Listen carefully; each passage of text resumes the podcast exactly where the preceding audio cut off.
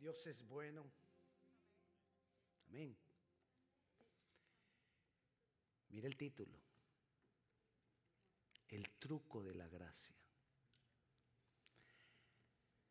Ah, bueno, le voy a, lo que primero voy a hacer es que voy a, a, darle la definición de truco para que usted no vaya a pensar, ¿y el pastor cómo se le ocurre comparar la gracia de Dios con algo como truco? Uno de los, de los significados de truco es procedimiento hábil o ingenioso para alcanzar algo. ¿Cuál es el truco de la gracia? Es decir, ¿cuál es la clave? A lo que me refiero con este título es, porque hay personas que disfrutan más de la gracia que otros. Porque hay personas que de pronto uno ve que, incluso algunos dicen, ¿y a él por qué como que Dios lo bendice tanto? Y a, y a mí no, decimos algunos o dicen algunos. ¿Dónde está la clave? ¿Dónde está el truco? Entonces, o, podríamos decir también, ¿dónde está el secreto? ¿Cuál es la forma para lograr toda, que toda esa gracia venga sobre mí? ¿Cómo lograr que más de las bendiciones de Dios se manifiesten en mi vida? ¿Cómo lograr que todas esas bendiciones que contiene la gracia de Dios sean viniendo sobre mi vida? todas aquellas bendiciones que Jesús adquirió para nosotros. Jesús adquirió muchas bendiciones para nosotros. Pero ¿cómo hacer para que vengan a nuestras vidas? Dios quiere que tú y yo disfrutemos más y más y más de su gracia, más y más y más de sus, de sus bendiciones.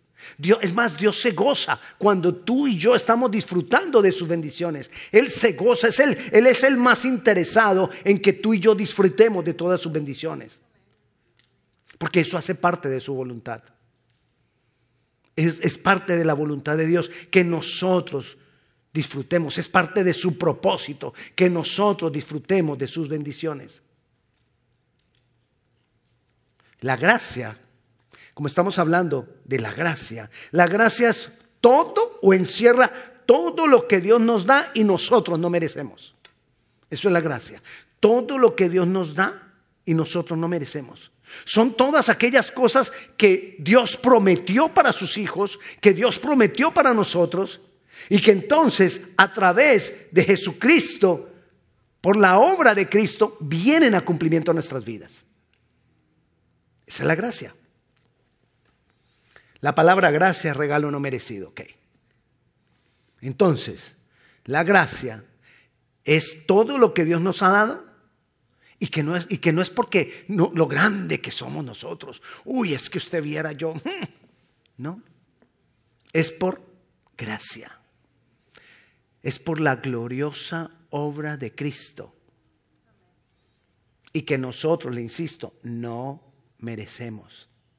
Dios se aseguró de darnos las cosas no por merecimiento, porque sería absurdo todo diciendo, es que yo, es que yo lo logré, es que yo lo hice, es que yo, es que yo. ¿De qué estamos hablando cuando te estoy hablando de la gracia? Te estoy hablando de que somos salvos por gracia. Es decir, no lo merecemos. Podemos tener una relación con Dios por la obra de Cristo, Cristo abrió camino y podemos tener una relación con Dios por gracia. No es que nosotros lo hayamos logrado. tenemos una vida abundante o podemos gozar de una vida abundante por su inmensa gracia. Tenemos al Espíritu Santo porque Jesucristo hizo varias cosas. Uno, dice la palabra que cuando tú recibes a Jesucristo como Señor y Salvador, cuando recibimos a Jesucristo, cuando escuchamos la palabra de verdad y creemos el Evangelio de Jesucristo, somos sellados con el Espíritu Santo. Pero además cuando Jesucristo se fue, les dijo a los discípulos, esperen la promesa de ser llenos con el Espíritu Santo. Entonces, tenemos el Espíritu Santo, tenemos el sello del Espíritu Santo, podemos ser llenos del Espíritu Santo, podemos ser bautizados con el Espíritu Santo y todo por su gracia. Por su gracia. Él ha separado un lugar en el cielo. Recuerda cuando Jesucristo también dijo, me voy a preparar morada para vosotros. Hay un lugar en el cielo preparado para nosotros. Hay un lugar en la eternidad preparado para, nosotros por su gracia. Todo esto es por gracia. Tenemos autoridad para sanar enfermos, para echar fuera demonios. ¿Para qué más? A resucitar muertos libertar a los cautivos. ¿Tenemos autoridad para todo eso? Pero no es por nuestra grandeza, es por su infinita gracia. Y tenemos muchas cosas más. Aquí nos podríamos quedar toda la noche hablando de todas las cosas que tenemos por su mera gracia. Pero no las disfrutamos todas. Y algunos disfrutamos más y otros disfrutamos menos.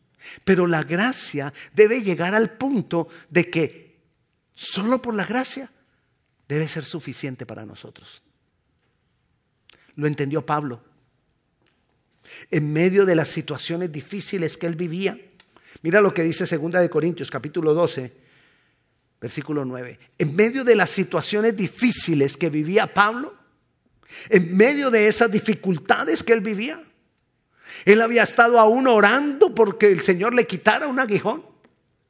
Y el Señor le dijo, bástate mi gracia, porque mi poder se perfecciona en la debilidad.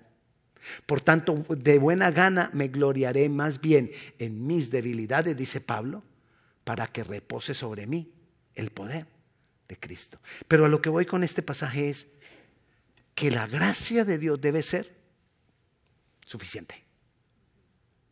Para toda tu vida, para toda mi vida. Pero nosotros vivimos dependiendo de otras cosas, no dependemos 100% de la gracia. ¿Por qué? ¿Dónde está el truco, la clave, el secreto para poder depender de la gracia? Porque si nosotros aprendemos a depender completamente de la gracia, 100% de la gracia, hermano, vamos a caminar en lo sobrenatural. Y cuando caminamos en lo sobrenatural, el Señor se hace cargo de todo. Caminar es en, lo, sobrenatural. Es que yo no voy a estar no voy a tener la necesidad de preocuparme por nada mío. No me preocupa. Cuando yo camino en lo sobrenatural no me preocupa si hay trabajo o no hay trabajo. Estoy interesado en las cosas del reino. No me preocupa si hay comida o no hay comida. Estoy preocupado por las cosas del reino. No me preocupa si hay ropa o no hay ropa. Estoy preocupado por las cosas del reino. No me preocupa absolutamente nada porque tengo puesta la visión en el reino y la extensión del reino. Eso es caminar en lo sobrenatural. A veces hemos interpretado mal caminar en lo sobrenatural y creemos que caminar en lo sobrenatural es que Dios me haga todos los milagros de lo que yo quiero. Cuando yo camino en lo sobrenatural, lo que yo quiero ahora es reino. Ya lo demás, si hay bien y si no, bien. Pablo decía, he aprendido a vivir en lo poco y en la abundancia. Pero bueno, volvamos aquí a la gracia. Entonces, todas las cosas que hablamos ahora, la salvación, ¿recuerdas las cosas que hablamos ahora? Recuérdeme una. ¿La qué? La santidad. Bueno, sí, aunque no la hablamos ahora. ¿Se la repito? Autoridad. El Espíritu Santo. Todas las abundancias de Él para nosotros. Un lugar en el cielo preparado. Todas esas cosas Todas estas cosas nos pertenecen, pero no todas las vivimos. Ay, sí, pastor, usted ya me dijo eso, que no las estoy viviendo. Bueno, en parte las vivimos y en parte no las vivimos. En parte las disfrutamos y en parte no las disfrutamos y en parte unos las disfrutan más que otros. Y ahí es donde surge la pregunta. ¿Cuál es la pregunta? ¿Cuál es el truco? El secreto, la clave de la gracia. Dígalo pues, pastor. ¿Sabe también qué dice la palabra? Que no solo deberíamos de nosotros vivir en la gracia, que, que, la gracia nos baste, sino que aún dice que debemos crecer en la gracia. Entonces, mire lo que estamos hablando. En parte vivo la gracia, en parte no vivo la gracia. En parte unos viven más la gracia que otros. Y además la palabra nos está diciendo que debemos crecer en esa gracia. Entonces, ¿qué es crecer en la gracia? Bueno, leamos segunda de, segunda de Pedro capítulo 3 versículo 18. Antes bien, crecer en la gracia y en el conocimiento de nuestro Señor, de nuestro Señor Jesucristo, y nuestro Señor y Salvador Jesucristo. A Él será la gloria ahora y hasta el día de la eternidad. Entonces, comienza este versículo diciendo, antes bien, antes que todas las cosas, lo que te está diciendo ese antes bien está diciendo, hey, lo más importante es que crezcamos en la gracia. Es decir, que aprendamos cada vez a disfrutar más y más de todas esas cosas que Cristo compró, que Cristo pagó con un precio muy alto. A Él le costó bastante eso para dárnoslo a nosotros y nos lo ha extendido. Entonces, lo que nos dice la palabra es, debemos crecer en la gracia, en disfrutar de la gracia. Es una responsabilidad de nosotros crecer en cada día, vivir más por gracia. Vivir cada día más conforme a lo que Jesús adquirió por cada uno de nosotros, a lo que Jesús adquirió por ti, a lo que Jesús adquirió por mí. Es disfrutar más y más de todo lo que Él adquirió. Entonces, ¿cuál es la pregunta? ¿Cuál es el truco? ¿Dónde está la clave de la gracia? Unos no vivimos del todo la gracia. La gracia está dispuesta para nosotros. Vamos, vamos a empezar a desenredar la cuerdita poco a poco de, de esto. Mire lo que dice Zacarías 12:10. Y derramaré sobre la casa de David. ¿Qué es la casa de David? Todos los descendientes del reino de Cristo. Todos los que hemos creído en Él para salvación. Y sobre los moradores de Jerusalén, ¿qué es lo que va a derramar? Espíritu de gracia. ¿Qué va a derramar? Espíritu de gracia y oración y mirarán a mí, a quien traspasaron. Ok, ¿cómo es llamado el Espíritu Santo entonces? Espíritu de gracia. Entonces, si el Espíritu Santo es llamado Espíritu de gracia, vemos que el Espíritu Santo tiene todo que ver con la gracia. Pero, ¿de qué hablamos nosotros? De que, ¿por qué podemos tener la gracia? Porque Cristo la compró. Cristo ya la compró y nos la extiende a nosotros. Si Cristo la compró y nos la extiende a nosotros, entonces ¿Qué tiene que ver el Espíritu de gracia? ¿Por qué es llamado el Espíritu Santo? ¿Por qué es llamado el Espíritu de gracia? Está hablando de que va a derramar el Espíritu sobre nosotros. ¿Sabes cuál es el truco de la gracia? Pentecostés. Esa es la clave de la gracia. Ese es el secreto de la gracia. ¿Y qué es Pentecostés? Pentecostés es el cumplimiento de esto que dijo Zacarías. Y derramaré sobre la casa de David el espíritu de gracia. ¿Cuál es la clave para disfrutar la gracia? El Espíritu Santo, el derramar del Espíritu Santo sobre nuestras vidas. Él lo prometió, esa promesa de derramar se cumplió el día de Pentecostés.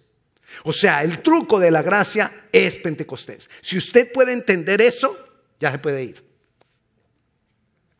Pero le voy a explicar un poquito más. Pero si a usted le quedó claro, usted ya, pastor, ya me quedó claro, chao, nos vemos el próximo sábado. No, señor. Porque si le quedó claro, no nos vemos el próximo sábado. Nos vemos el lunes en la clase, nos vemos el martes en oración, nos vemos el jueves en oración.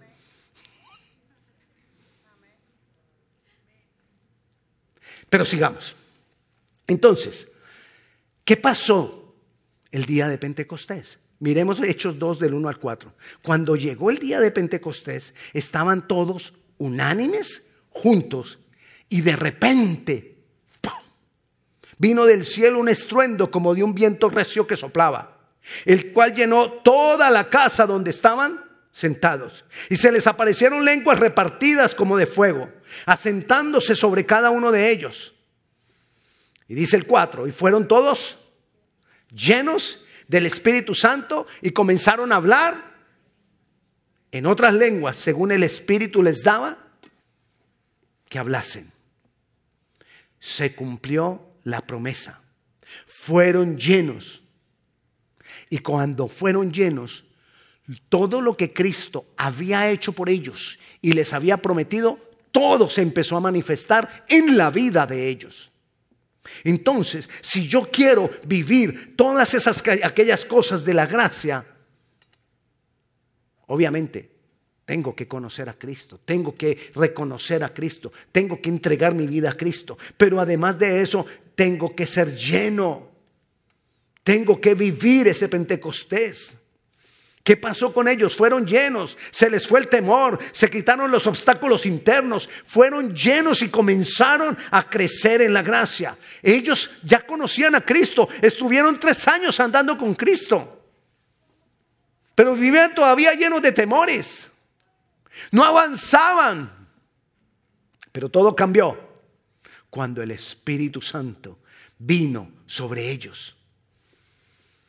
Hay mayor conciencia de lo que es la palabra. Hay mayor conciencia de la obra de Cristo cuando el Espíritu Santo viene sobre nosotros a llenarnos. Hay mayor, hay, hay, un mayor convencimiento de todas las cosas que Cristo, hay un mayor entendimiento de todas las cosas que Cristo ha hecho. Hay conciencia de todo lo que Jesús hizo y de todo cuanto Él pagó por nosotros. Entonces todo empieza a tener más sentido. Todo empieza a tener más más unción, más poder. Y el Pentecostés, que es ese derramar del Espíritu Santo sobre nosotros, es ese llenar del Espíritu Santo sobre nosotros. El Pentecostés no es un evento. El Pentecostés tiene que ser algo habitual. No es un evento, debe ser parte de mi vida. Un Pentecostés y otro Pentecostés y otro Pentecostés. Y entonces de esa manera voy a ir siendo transformado de gloria en gloria hasta la misma imagen del Señor. Y entonces voy a disfrutar de la gracia, voy a disfrutar de todas sus abundancias. Entonces, ahora que sabemos qué es el truco de la gracia, ¿cuál es el truco de la gracia? Pentecostés. ¿Y qué es Pentecostés? La llenura del Espíritu, el bautismo en el Espíritu en, nosotros. Entonces, ahora que sabemos, ¿qué anhelamos? La llenura, anhelamos Pentecostés. Ahora que ya sé que el truco de la gracia para poder disfrutar todas las bendiciones es que ¿Cómo le parece, pastor, que yo llegué al Señor y llegué con un amigo y usted viera al Señor cómo bendijo a mi amigo y a mí nada, yo no sabía, yo decía, ¿y por qué a mí no? El Señor a mí no me ama. Pero después de que entendiste y entonces ahora buscas esa llenura, buscas más de eso, es lo que anhelas, porque sabes, entiendes que la forma de poder disfrutar de toda esa gracia es el Espíritu Santo.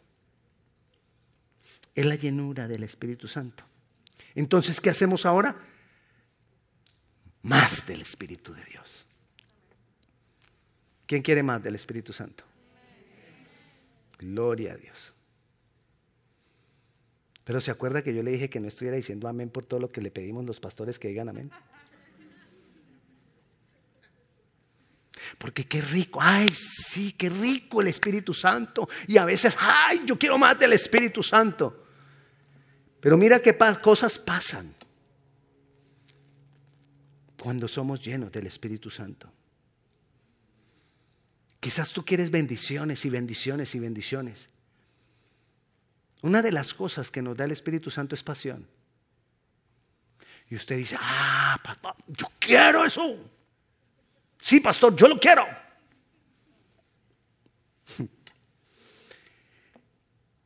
Quizás estés interesado en muchas bendiciones. Y quizás rápidamente dices, sí, yo quiero pasión. La pasión que Dios da cuando nos llena del Espíritu Santo es, voy a dar mi vida por el Evangelio. Ya no me interesa nada más. Pero cuando nosotros pensamos en la llenura del Espíritu Santo, lo que pensamos es que Dios me bendiga con todas las cosas que yo quiero, con todos los sueños que yo he tenido. Pastor, es que ay, yo he soñado con irme de vacaciones a Hawái. Yo, yo quiero la llenura del Espíritu Santo para poder gozar de todas esas cosas. Todo eso pierde interés cuando somos llenos del Espíritu Santo. Todo eso cambia. Mis gustos cambian. Lo que antes me gustaba ahora ya no me gusta. Por lo cual, por lo que antes yo soñaba sin ser pecado, estamos hablando de no pecado, sino cosas que de pronto yo las soñaba y, y ese era mi sueño y ese era mi propósito y yo quería eso, cambió. Ahora ya no me interesa ciertos sueños que tenía. Ahora me empieza a gustar es que estar en todas las cosas de Dios. Antes venía la primavera y yo esperaba la primavera para empezar a ir a los parques. Ahora espero la primavera para empezar a ir a predicar. ¿Estás dispuesto a esos cambios? Porque eso es pasión. Entonces muchas veces entendemos mal cuando nos dicen, sí, necesitamos la llenura del Espíritu Santo porque el Señor te va a bendecir abundantemente. Y dices, uy, sí. El Señor cuando viene esa pasión nos confronta con lo que hemos hecho hasta hoy por el Evangelio. El Señor nos confronta con lo que estamos haciendo hoy por Él y por su obra. El Señor nos confronta para saber si amamos lo que Él ama. Y Él ama a los perdidos. Y nosotros muchas veces a los perdidos los ignoramos. Entonces todo eso empieza a cambiar, empiezo a ser confrontado. Mi vida empieza a ser, mis prioridades empiezan a, empiezan a ser confrontadas. Mis prioridades empiezan a ser cambiadas. Pero ese es el truco de la gracia. Ahí es cuando empezamos a decir, bástate. Señor, me basta tu gracia, porque el que dijo, bástate mi gracia fue el Señor. Pero Pablo dijo, sí, Señor. Entonces me voy a gloriar más en mis debilidades para tener más de tu gracia. Y si me toca que me apedreen, que me apedreen. Y si me meten a la cárcel, que me metan a la cárcel. El Señor va a confrontar nuestra comodidad. Otra cosa que viene cuando somos llenos del Espíritu Santo es obediencia. Y quizás queremos obedecer a Dios, sí. Pero muchas veces queremos obedecer a Dios, pero no estamos interesados en humillar nuestra carne para obedecer a Dios. Y para obedecer a Dios hay que humillar nuestra carne. Y entonces yo empiezo a ser lleno del Espíritu Santo y empiezo a decirle, Señor, Señor, quiero obedecerte más, porque ahora el Espíritu Santo está trayendo sobre mí ese deseo de obediencia. Ayúdame a obedecerte. Y Él nos ayuda. y hay que morir. Para obedecer hay que morir. Entonces otra vez, entonces voy siendo confrontado cada día más y más. Empiezan a aparecer cosas que yo creía que ya las había superado y de pronto entonces empiezan a aparecer situaciones que me doy cuenta que no las he superado. Empiezan a aparecer situaciones que me doy cuenta que no lo he cambiado. Que quizás lo había tenido ahí, quieto, pero no cambiado, no transformado. Porque sigo cayendo en las mismas cosas que antes caía. Obediencia. Entonces el Espíritu Santo me va a llevar en un proceso de renuncia. Y la renuncia duele.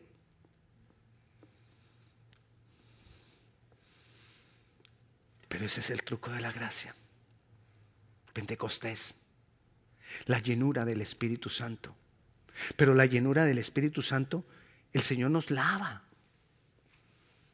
Como, como, como cuando lavamos un calcetín. ¿Usted cómo lava un calcetín? Lo saca de adentro para afuera. Y, y mira la manchita y esa manchita que no sale. Esa manchita que no quiere salir. Y lo mejor, la mejor forma de lavar en el río, con la piedra. Lleve. Y en esos momentos decimos, ¿dónde estás, Dios? No, Él está ahí. Es más, algunas veces te está lavando. El Señor nos, cuando, cuando somos llenos del Espíritu Santo, el Señor trae libertad a nuestras vidas. Gloria a Dios por la libertad. Yo eso era lo que yo quería. Libre, sí. Vamos a ser libres. Libres, pero Él comienza por, por el interior. Él comienza a libertarnos en nosotros. A libertarnos, a libertarnos de cosas que nos tienen dependiendo. Y entonces yo aprendí a depender de algo. Y eso era lo más precioso para mí porque yo, pastor, es que usted viera con tanto esfuerzo que lo logré.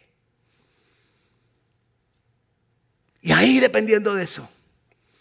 Y entonces el Señor viene a traer libertad. Dice la palabra que el Espíritu Santo, bueno, no habla del Espíritu Santo, pero dice que la unción rompe los yugos. ¿Y de dónde viene la unción? Del Espíritu Santo. Entonces, cuando el Espíritu Santo viene a llenarnos, empieza romper yugos. ¿Qué es un yugo? Nosotros siempre pensamos que, es un yugo, que un yugo es algo que me está aplastando. Pero recuerda que el yugo era algo que se le ponía a los bueyes, a uno acá y a otro al lado. Y entonces el yugo es aquello con lo que yo he andado, aquello en lo que yo me he apoyado, aquello de lo que yo he dependido. Y entonces viene el Señor y dice, hey, te voy a quitar ese ese yugo. Y ese yugo es lo que tú en lo que tú dependías. Eso es libertad. Porque ya no voy a depender de eso. Duele. Toca más fuerte. Pero libre. Y entonces comienzo a depender del Señor. Aprendo a depender del Señor. Aprendo a, crecer en el conocimiento de Él. Empiezo a tener una más relación porque me encuentro que lo que yo tenía antes, en lo que yo me apoyaba, ya no está. Y entonces empiezo a decir, ¿y ahora yo qué hago? Y, toco una puerta y se cerró la puerta, y toco otra y se cerró la puerta. Y yo empiezo a decir, diablo, yo no sé qué. Y lo único que pasó fue que se rompió el yugo. Y empiezo a echar fuera al demonio y lo único que está pasando es que estoy siendo libre de algo de lo que yo me aferraba.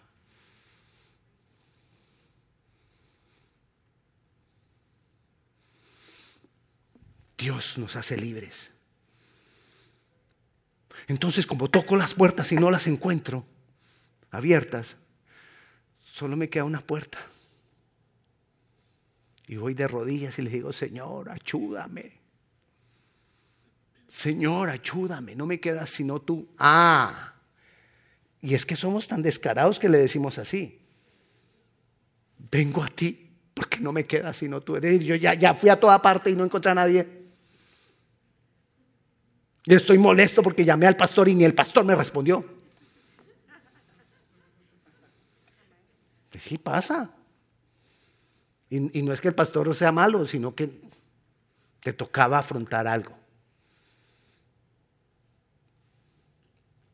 Libertad. Entonces el Señor te empieza a confrontar en cómo ha sido tu relación con Él.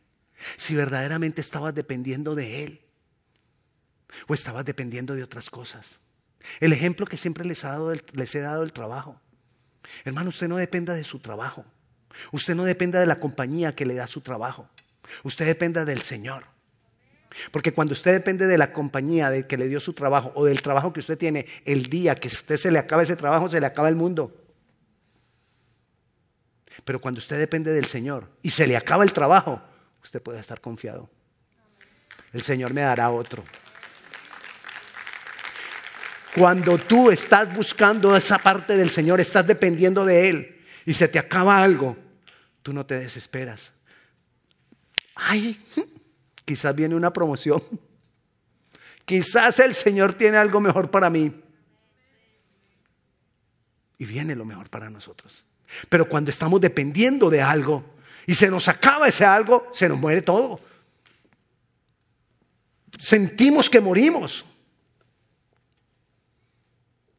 Ahora, ¿cómo vendrá Pentecostés? Jesús les dijo a los discípulos, Mira lo que les dijo. Vayamos a Lucas 24, 49. Ya Jesús resucitó, estuvo 40 días con los discípulos, eso lo vimos eh, hace unas semanas.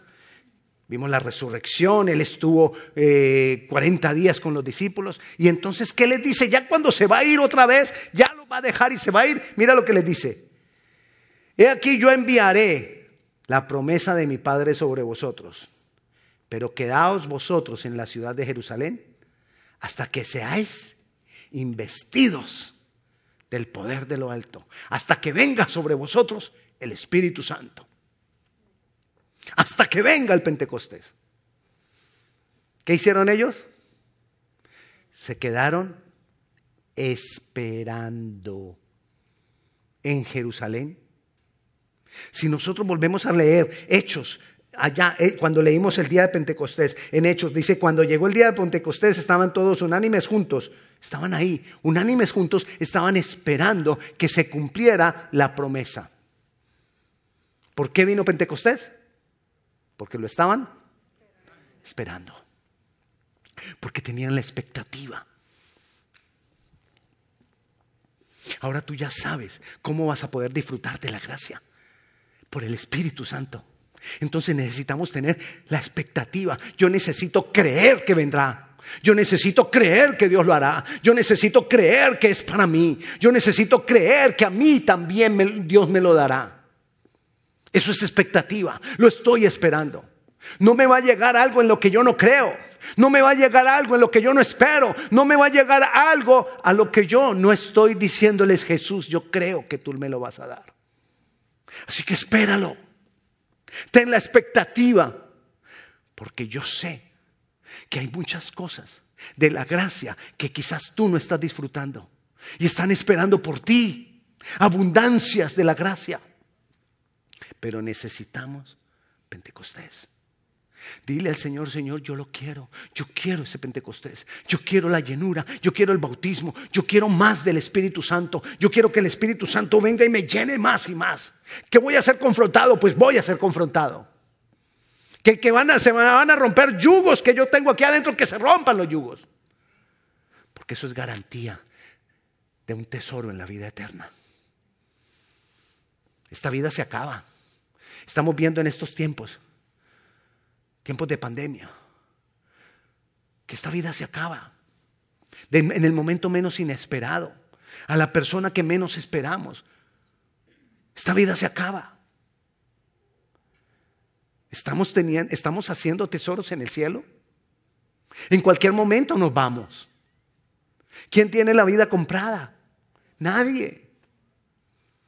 Estamos esperando la venida y Jesús vendrá, pero muchos de nosotros no la veremos.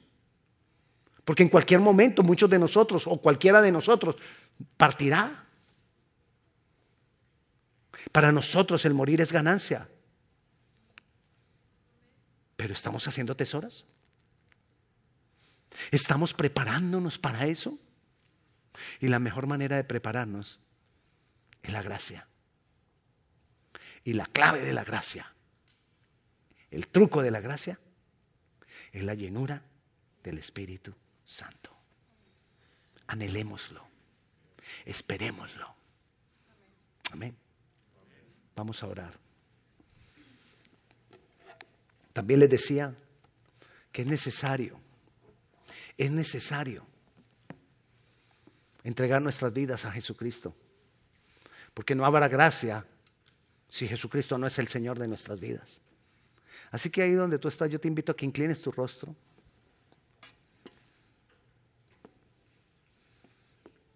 Y entrega tu vida al Señor Jesucristo.